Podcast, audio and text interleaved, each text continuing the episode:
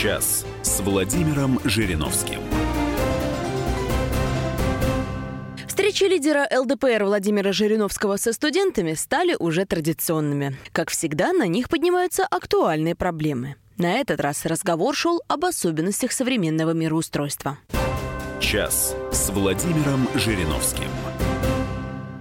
Каков сегодня мир? Тем более мы отметили столетие революции.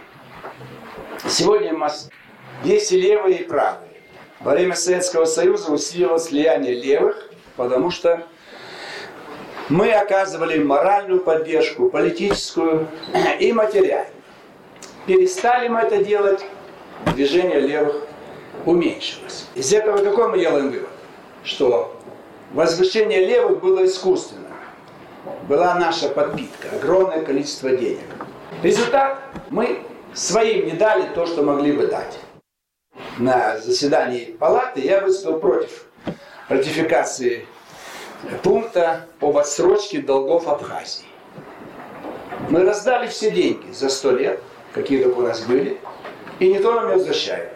А мы каждый раз прощаем долги или отсрочка. Если бы все деньги, которые мы отдали за рубеж, мы бы вложили в нашу страну, мы бы сегодня были бы идеальным государством.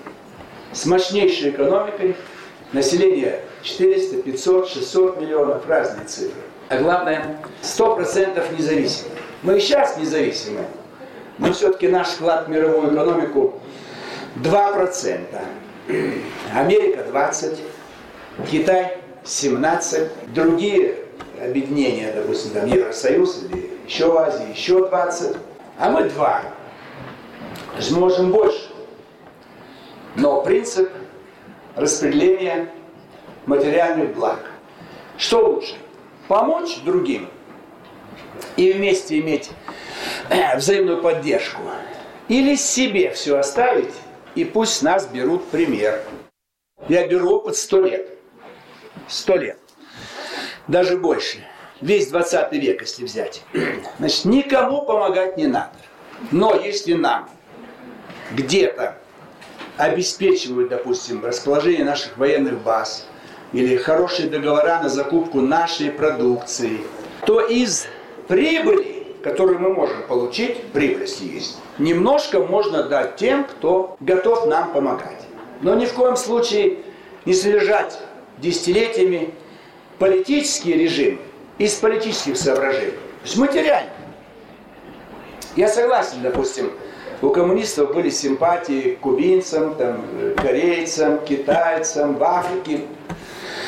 Но чем закончилась наша бескорыстная помощь? Китай нас обогнал. Куба мучается 60 лет, на талонах живет, карточки. В Африке наше влияние упало. То есть мы, надо смотреть перспективно. Не вот 30-й год, там 40-й, 50-й, а на многие десятилетия вперед. Это раз. Второе. Надо выбирать надежный вариант. Откуда мы знаем, кто к власти придет в какой-то африканской стране? Мы тратили очень много денег из политических соображений. А надо исходить только из экономики. Сейчас вверх поднялись правоцентристские партии. Пегида и Альтернатива для Германии. Германии две партии. Лига Севера в Италии, Свободная партия в Австрии и так далее. Национальный фронт во Франции. Почему они поднялись? Потому что мигранты пришли в Европу. То есть избиратель не становится правоцентристским. Но центристские партии провалились. Потом Макрон, он не пошел от соцпартии. Быстренько новую партию сварганили ему. И он победил. Потому что они провалились все. Час с Владимиром Жириновским. Мироустройство сегодня у нас с вами состоит из чего? Значит, идет дробление крупных структур. Тенденция к этому идет. Большие страны будут дробиться. Вот там Испания. Не такая уж большая, но Каталония. Видите, как они зажали ее? Роль личности в истории. Она остается. Значит, мы имеем Октябрьскую революцию, пусть она пошла вооруженным путем мы должны отвергать с вами. Посмотрите, Каталония. Они же не взялись за оружие. Они хотят жить в рамках независимого государства. Значит, на чем проиграл коммунизм? Только красный флаг, марксизм-ленинизм. Почему выигрывает глобализм? Никаких флагов, никаких идей, никаких авторитетов. Глобально. Мы потребители. Тебе нужна рубашка, мне нужна. Тебе нужен гаджет новый, давай тебе. Ты хочешь ехать по всему миру, давай. То есть снятые ограничения. Это привлекает, особенно молодежь. Люди не хотят ограничений. Советский Союз ограничивал. Вот я 43 года прожил при советской власти, только три раза с трудом выехал за рубеж. Ну почему так? Жизнь человека одна, и он не может поехать, куда он хочет. Решают правоохранительные органы. Это вот ограничение в свободах и помешало сохранению советской модели. Самое главное идеология. Если ты член КПСС, дорога открыта зеленая. Не член, сразу в сторону дела. БП, беспартийный. Кадровик сразу в сторону. Это вот проблема. Поэтому экономика на первом месте. А идеология вообще не должна присутствовать. Глобализм это же не идеология. Это всеобщность. Не хотите? Живите своим миром. Воссоединение народов. Какие разделенные народы в мире остались? Корейцы, северная южная. Зачем мы влезли туда? Сейчас мир на пороге войны. Ну хорошо устоят американские генералы и не подтолкнут э, Трампа к нанесению превентивного ядерного удара по Северной Корее. А мы туда зачем влезли? Значит, изначально революция была незаконная. Ночью захват власти. Потом гражданская война, террор, репрессии – это страшно. Именно наша революция порождает фашизм. Европа видит, ты смотри, там отбирают собственность, громят церковь, не выпускают граждан, голод, террор. И хотят мировой коммунистической революции. Мы русско-японскую войну неправильно, так сказать, оказались втянутыми. Под 20 век ошибки. Но назад мы не можем идти. Мы не можем никого обвинять. Потому что это наши предки. Вот так они действовали. Нас будут обвинять за Навального через 40 лет. Конечно, будут обвинять. Поэтому обвинять мы не будем. Не будем чернить царскую Россию, советскую Россию и нынешнюю. Но вскроем, как врачи, главную причину крушения царя советской власти. Что экономика, она везде барахлит. Там э, идеологические моменты, религия, там какие-то э, секты нет, культура нет, политический режим, однопартийный режим. Страна, царская Россия устала от того, что все решает один человек. Министров он назначает. Чехарда. Постоянная смена председателей правительства и министров. Разве можно? И назначают все хуже и хуже. И советская власть. Да, огромное достижение. Мы достижения не отрицаем. Мы смотрим, а почему же с такими огромными достижениями страна рухнула? Ученые великолепные, студенты, молодежь, все. Режим. На первом месте политика, к сожалению. Продолжение разговора лидера ЛДПР Владимира Жириновского со студентами через несколько минут. Час с Владимиром Жириновским. Лидер ЛДПР Владимир Жириновский на традиционной встрече со студентами затронул вопрос об особенностях современного мироустройства. Мы приводим самые яркие фрагменты разговора. Час с Владимиром Жириновским. Почему неизбежно крушение коммунизма? Что он предполагает? Воспитание нового человека, свободного от собственности, от национальности, от прежней культуры. А как вы такого создадите? Нужно лет сто. И иметь огромные деньги, чтобы построить новые города, создать новые школы, университеты, и еще это сколько времени пройдет. И вообще сама идея, она вообще нормальная, эта идея. Без классового общества мы согласны. Дальше идет изобилие. Оно невозможно. Вы же видите сегодня. Не только у нас нет изобилия, и в Америке нет. В Америке миллионы имеют карточки. Мы живем без карточек, без талонов. А у них, по-моему, 42 миллиона считаются бедными и 23 миллиона с карточками на продовольствие. Поэтому коммунизм изначально невозможен. Ведь не по-русски назвали. Как правильно коммунизм переведем на русский язык? Общинный строй. Община. Живем общиной, в которой у нас все обобществлено. Да? Транспорт, вот трамвай. Личных машин не должно быть. Значит, баня общая. Ну, может быть, в хороших домах будет душ. Столовые, прачечные общие. Зачем женщина должна там горбатиться? То есть они имели в виду, чтобы как бы э, все всем доступно, но разве приятно идти в общую прачечную и там стирать с кем-то это белье? Поэтому какой мир нас ждет впереди? Мир без монархии, монархия устаревшая форма, только республики. Мы все должны договориться, это может быть внесено будет в какую-то декларацию Организации Объединенных Наций.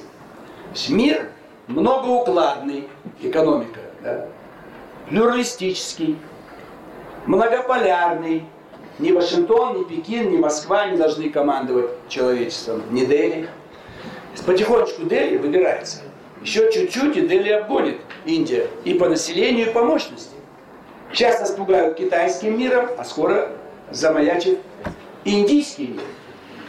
А чем они берут? Количество населения.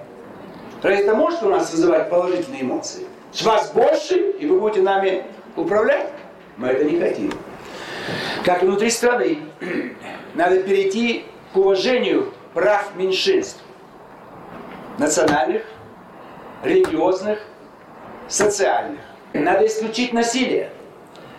После воссоединения народов, корейцы, русские, могут курды, тогда никакого изменения границ без согласия двух сторон. Иначе тоже будет война. На встрече был задан вопрос о русской деревне. Многие писатели рассказывали о ней как о нищей, грязной. Владимир Вольфович не согласился с таким утверждением. Русская деревня была богатая, кулаки, мощное хозяйство. Мы в этом году только впервые собрали самый высокий урожай и впервые кормим планету всю. Да при царе это было уже. Зачем сто лет кровь и насилие, если мы уже были самой хлеборобной страной? Сколько нужно выпускать, собирать хлеба, э, стандарт экономический? Население 150 миллионов. Тонна на человека, 150. Мы собрали уже 137. Еще 3-4 года мы выйдем на мировой стандарт. Мы будем самая обеспеченная хлебом страна в мире. Климат и большие расстояния невозможно было, не, не было денег построить хорошие дороги. Без дорог нет развития. И с полгода зима, посмотрите за окно. Вы можете сейчас что-то делать? Все, с октября по апрель все залегли в печь. Все. Печь теплая, дрова есть. Это же жить невозможно было. Я не знаю, как наши предки жили. Представляете, мне в Владивосток я не лечу, 9 часов самолет. Да вы что? Я до Сочи с трудом долетаю, 2 часа, что там ты делаешь? Два месяца это гужевым транспортом ехали в Петербург. Как и на предыдущей встрече, снова возникли вопросы про Октябрьскую революцию. В этом году отмечается столетие тех событий. Вы можете раскрыть влияние Запада на революцию? Влияние есть всегда. Всегда соседи влияют друг на друга. Мир весь, я вам говорю о том, что сегодня вот глобализм, это есть взаимное влияние. Границ нет, документы единые, гражданство будет единое. Все мы к этому идем. Но вот в тот период, почему нам было тяжело? Япония с нами хотела дружить, мы отвергли и стали с ними воевать. На юге исламский мир еще был в состоянии колонии. Хотя Афганистан был независимый и Иран. А Турция сама была империя. Запад весь был против нас. Почему? Маленькая Европа. Места не хватает. Земли. Земля нужна. Куда? Что сеять? На восток. На востоке Россия. Все занято. Вот и все. То есть ненависть к нам была, э, враждебность. А как вот? Э, война не получалась. И шведов били, и поляков, и немцев, и французов. Наш морали. Мы когда кого-то не можем победить умом и силой, мы начинаем на него клеветать, чернить его и так далее. Вот. Э, смешная ситуация в октябре 17 -го. Троцкого присылает Америка с деньгами, с боевиками. Ленина немцы. С боевиками, с деньгами, все хорошо. Но задачи поставили разные. Здесь бы сыграть им, немцам, э, говорит Ленин, я не могу Троцкий командовать, а ему американская война до победного конца. А Троцкий, американский, да не могу, Ленин, председатель правительства, он за немцев, мы должны заканчивать войну. Нет. С друг с другом сцепились. И Троцкий едет на переговоры с немцами и как бы играет на американцев. Мир не заключим, это за американцам, с ними рассчитывается за поддержку себя. Армию распускаем. Это для Ленина, что немцы, смотрите, армии нет, наступайте. Вот что сделали подлость Брестского мира. И тогда для видимости Троцкого убирают с министра иностранных дел, ставят другого, а он военный министр. И через два месяца еще раз едут в Брест, заключают самый похабный Брестский мир. Вот влияние было. И в чем обман сегодня? Смотрите, меня бесит. Прошло сто лет. И вас обманывают. Почему вам выгодно услышать от меня? Только я говорю эту правду. Не только я. Что в мемуарах написано, документы, архивы. Но все боятся, так сказать. Вот смотрите, Зюганов или другие говорят, вот белые э, позвали Антанту. Это Троцкий позвал, чтобы создать новую армию. Царскую-то всю распустили, разогнали. А они же не умеют. Кто у нас был первый военный министр, военно-морской? Кто? Дебенко. Кем он был до революции? 23 октября кем он был? Полковник. Какой полковник? Матрос. Ми, матрос, э, завхоз на своем судне мыло выдавал матросам. Он даже не был боевым матросом, он не стрелял. Завхоз на судне. Становится министром обороны. Вы что, понимаете, что это сумасшедшая власть? Потом Троцкий станет. Потому что нужно для него хороший пост. Поэтому влияли. И Антанта пришла по приглашению. Как и возьмите смутное время. Поляки как оказались в Москве? Договор был у русского царя с польским. Кто раньше умрет, тот и возьмет царство себе. Если бы умер бы польский король, то русский царь забрал бы Польшу к себе. Мы были разные и были на равных. Даже Польша была сильнее. В средние века Польша по количеству населения, образованности и влиянию в Европе была сильнее нас. Но у нас договор был, и Владислав приехал управлять Россией, потому что умер русский царь. То есть заработала норма договора, по которой в случае смерти кого-то из царей, королей, оставшихся в живых, назначает своего, там, в данном случае, сын польского короля Владислав приехал править. Естественно, бояре в соответствии с договором и позвали его. А мы как подаем? Что русское ополчение, народ выгнал польских захватчиков. Что они без армии пришли. Они пришли в Кремль, где сидел русский царь, и у них там свита была, могут, там повара, стражники, там чиновники. Там не было польской армии. Даже глубоко нужно изучать историю. Конечно, мы не согласны были с этим. Потому что он хотел окатоличить Россию и вообще польский язык вести, была бы Великая Польша, а не Великая Россия. Но правду надо говорить. Как Антанту позвал Троцкий, министр советского правительства. А в Мурманске высадились американцы. Как, каким образом? север пришли американцы. Позвал председатель Мурманского облсполкома, коммунист, фамилия что-то Комин, Кемин, как-то. Специально. Это был договор у Троцкого с американцами, северный край отделить от России. И они приехали в соответствии с договором по приглашению советского губернатора. Потом Ленин, когда узнает, они, естественно, выгонят этого губернатора, и американцы уйдут, раз не получилось, чтобы Троцкий стал во главе советского государства.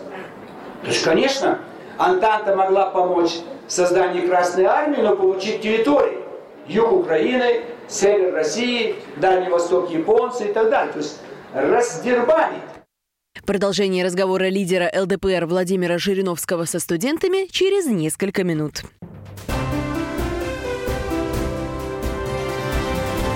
Час с Владимиром Жириновским. Встречи лидера ЛДПР Владимира Жириновского со студентами стали уже традиционными. Как всегда, на них поднимаются острые вопросы. Так, в последнее время идет много споров о том, нужно ли захоронить тело Ленина и убрать его с Красной площади. Вот что думает по этому поводу Владимир Вольфович. Почему он лежит в склепе? Это недопустимо. Почему человек, труп лежит не похороненный? Нельзя убрать из центра, не только его, все, всех убрать.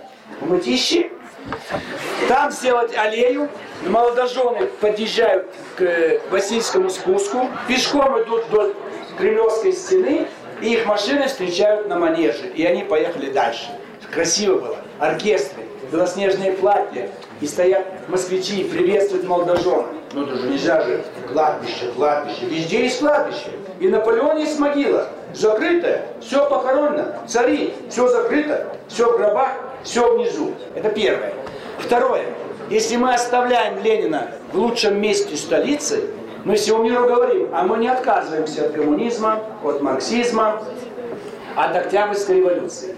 Это символ того, что мы не отказываемся. Это нас боятся до сих пор. Но если Ленина все же уберут, что будет вместо него на Красной площади? Надпись «Ленин» убирается и пишется «Государственная трибуна». И во все торжества туда поднимаются руководители. Вот 1 мая. Подымут сюда все профсоюзные лидеры, политические партии, 100 тысяч москвичей, кладбища нету, фонарики, там эти шарики, музыка, оркестры и все. То есть он не будет э, кладбищем. Мавзолей как строение пусть стоит. И наверху на трибуне, великолепная трибуна, мы к ней привыкли, пусть сохраняется, как государственная трибуна. 9 мая там будет мероприятие. Да всегда, когда вот сейчас 7 ноября, там бы Собянин мог стоять и так далее. То есть использовать надо. Это э, памятник архитектуры, Шусер, по-моему, автор, да. и занесен э, в фонд ЮНЕСКО. А каково ваше отношение к Евразес и э, каковы, по-вашему, перспективы этой организации? Любые объединения полезны. Огромные ШОС, больше, чем полмира. БРИКС, полмира. Еврозес, треть мира. Пожалуйста.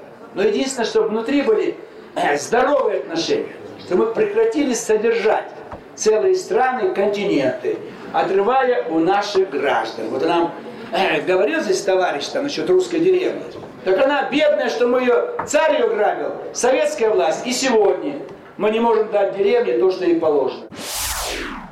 Вы сказали, что после выборов планируется переформатирование политического поля России. А не боитесь, что она станет наоборот однопартийной?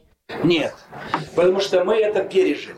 Единственная в мире страна, которая дважды себя обрушила через царский режим. Ведь ему обещали царю, что в конце 19 века, ну давайте парламент ведем, ну давайте сделаем э, монархию не абсолютно ограниченной. Представляете, если бы царь пошел на это в конце 19 века, расцвела бы Россия, никаких революций не было бы, фашизма не было, лагерей. Вот он все боялся, все он пошел по отцовской линии.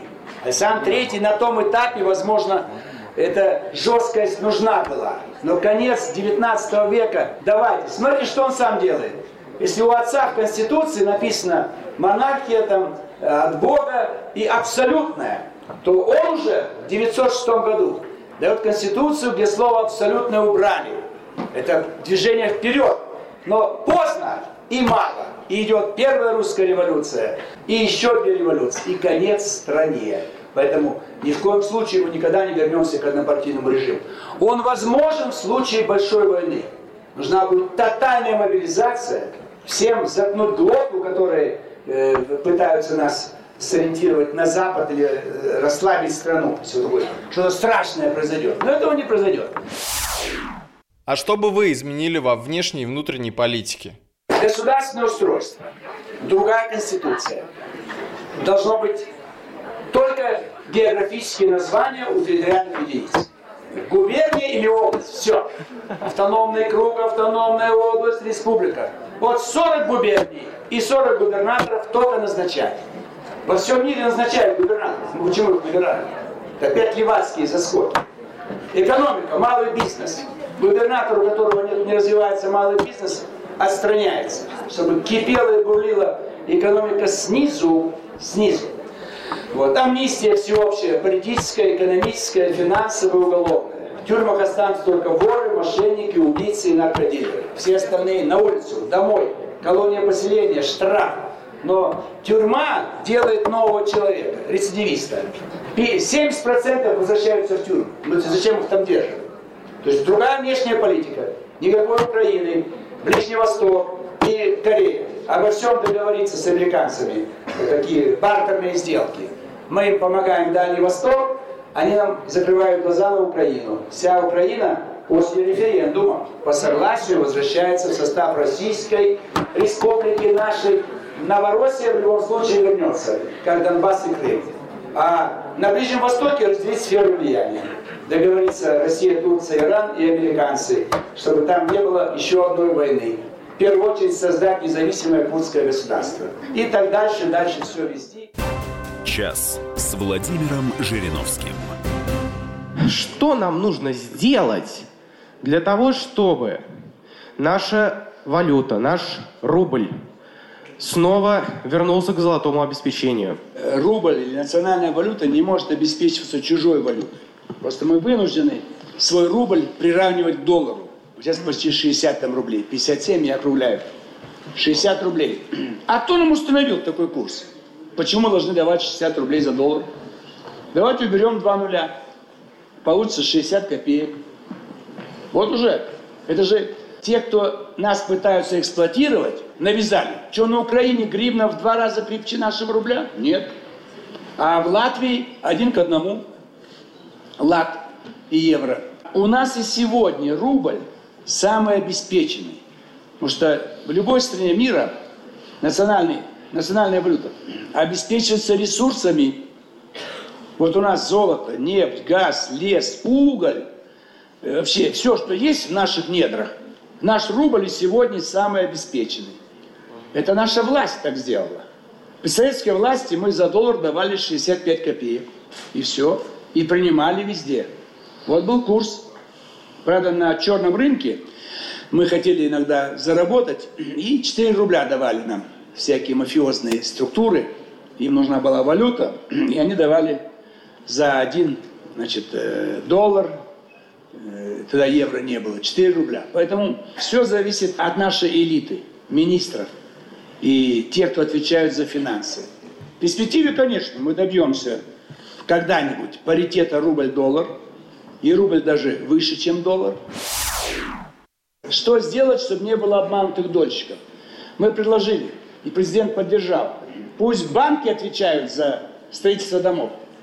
И вы сдали деньги в банку, банку, а не ему, застройщику. Застройщик имеет отношение с банком, а банк с ним рассчитается только по факту строительства жилья. Построил дом, получишь деньги. Не построил, такого не будет, как на уровне котлована. Он собирал деньги с граждан и не мог достроить. Надо сделать еще дальше. А если банк лопнет? Поэтому вообще перейти кардинально. Пусть государство строит. Государственные домостроительные комбинаты из бюджета строят, а вы спокойно, с совестью покупаете те цены, которые государство установит, и вы покупаете у государства. Чтобы граждане никогда не страдали, мы эту поправку внесем. Сейчас у нас поправка уже одобрена, когда банк будет отвечать, но банк тоже ненадежный. Вообще государство пусть берет на себя. И строит, и строит, и строит. Домостроительные комбинаты можно всю страну можно построить, но граждане страдать не должны. Во все времена были проблемы экономические, правовые, семейные. Да. Но даже в этой любой ситуации, сто лет назад и сегодня, надо нам с вами находить вот такой минимум, где мы должны правильно построить наши отношения с окружающими нас гражданами, социальными институтами, чтобы не нанести много вреда себе и действительно помочь друг другу, чтобы люди нашли ту, тот кусочек счастья, который им, может быть, вполне, так сказать, под силу, потому что нельзя ориентировать только вот на тяжелый труд и отбрасывать вот эти отношения, связанные, вот, э, допустим, национальный вопрос, он во все времена был тяжелый. Он, например, Каталония. И тысячи веков назад, сто веков назад, тысячи, они дрались там за свою свободу. И сейчас И уже проливается кровь. Понемножку, но она уже льется. Остается классика. Национальный вопрос, религиозный вопрос, социальные все, семейные отношения все. Такой цифровой экономикой и технологиями мы самостоятельно себя не можем обеспечить. Если инициативы у нашей партии, соответственно, исправить эту проблему? Конечно, технический прогресс идет вперед. Не все народы вообще могут сегодня рассчитывать на то, что они как бы сядут в какой-то поезд. Их судьба быть обслуживающим народом. Говорится, поставлять там бананы, пиццу, шить там ботинки. И современные технологии только ведущим странам мира, к которым относится и Россия. Поэтому все, что можно, страна делает, но надо больше делать в этом направлении. Здесь нужно беречь наши мозги. Если мы уберегли все наши мозги, которые уехали на Запад, мы бы сегодня достигли больших успехов. Это продолжение Октябрьской революции. Это столько жертв, столько горя, столько ненависти внутри общества к стране, к власти, той самой советской, что это влияло на умы. И те, кто могли бы двигать вперед, развивать нашу страну, они оказались за рубежом. Но там они несчастливы. Ни один из них там особых успехов не добился. Ибо для творчества нужна родная почва. Я уезжаю за границу, я больше двух дней не выдерживаю. И я не могу же, там находиться. Владимир Вольфович, да. вот как вы вообще видите, в чем являются... За большими деньгами. Но сегодня, сегодня, у нас же зарплата для ученых достаточно такая, что они могут оставаться здесь. Но это проблема воспитания. Вот такие папы и мамы при советской власти ненавидели власть и дома все время критиковали ее. И дети выросли с ненавистью к государству. Как только появилась возможность уехать, они уезжают. Но ничего хорошего там они не достигают. Я не видел там счастливого русского, который бы там достиг успеха. Продолжение разговора лидера ЛДПР Владимира Жириновского со студентами через несколько минут. Час с Владимиром Жириновским. На встрече с лидером ЛДПР Владимиром Жириновским студенты задавали самые разные вопросы. Почему у России такие экономические проблемы? Почему мы живем хуже, чем в Германии, хотя мы победили в Великой Отечественной войне? Отвечаю. Значит, проблемы есть во всех странах мира. Безработица, без квартиры, там, э, без семьи, очень много больных. Это раз. Второе. Опять вот эта Октябрьская революция, ее последствия. Ибо в 1913 году Россия входила в пятерку ведущих государств Европы, а Америки вообще не было. Я вас время привязываю к этой теме. Сто лет назад мы внутри создали хаос, войну, террор. Все же горело, все разрушили, все разрушали. И лучшие люди уехали или расстреляны, или посажены в тюрьму. Вы можете это понять? Вот была клумба, все цветы повырывали, осталась полынь. И вы идете на конкурс цветов, какие же цветы, когда вы, все цветы повырывали те, кто пришли к власти в октябре 17. Вот это причина. Это последствия той страшной вертолеты. Сикорский, так он уехал в Америку, мы его выгнали. Телевидение, Зворыкин, выгнали в Америку. Социология, Петерим Сорокин, выгнали в Америку. Ну все, что можно было создавать, лампочки. Яблочков и Ладыгин. А во весь мир лампа Эдисона. Это он взял у Ладыгина. А Ладыгина мы отжали в Америку. То есть мы все делать могли. Но из царской России мы запаздывали с патентами, но все-таки уровень общей жизни в царской России 13 год и советская власть, 91 год. Советская власть хуже. В царских тюрьмах сидело в тысячу раз меньше заключенных. Вы можете понять? И расстреляли там, не знаю, за весь 19 век там, 15 человек. Ну, поэтому надо сравнивать все в совокупности. 19 царский век был намного лучше 20 советского века. Сейчас мы должны быть посередине. Не надо больше революции, не надо больше однопартийного режима. Э, надо идти, чтобы все развивать. Но это же все нужно э, поднимать. У нас ресурсы огромные. Люди, где взять людей?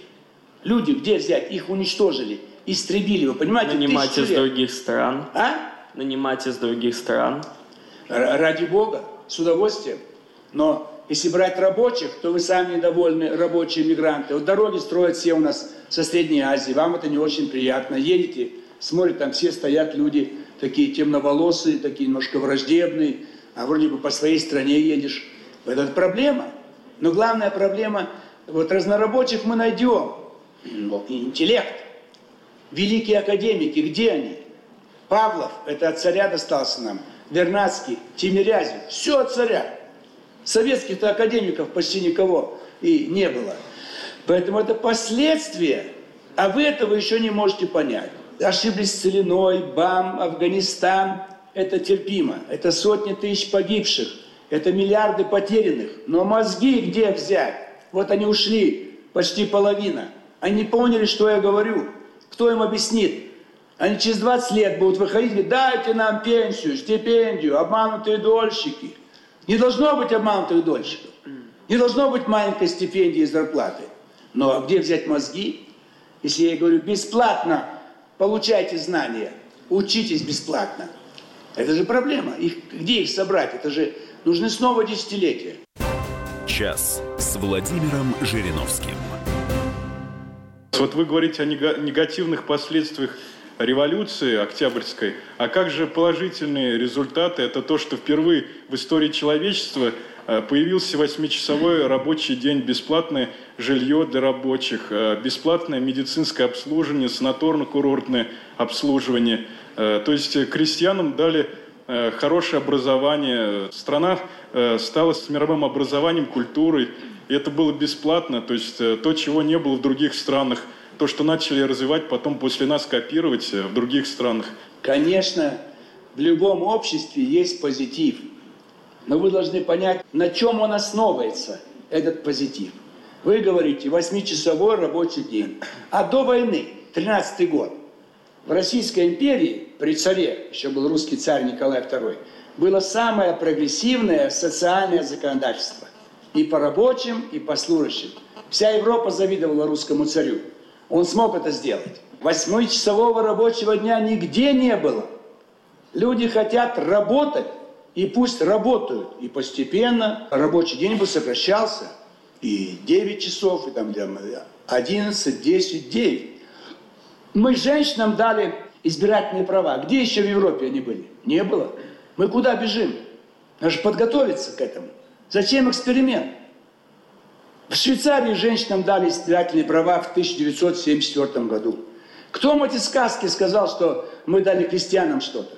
Мы их измучили, расстреляли, разогнали, газами морили. Колхозники только при Брежневе получили паспорт. Советская власть снова вела крепостное право. Никуда нельзя было выехать из колхоза. Нету паспорта. Все. Ты в город приедешь, тебя арестуют.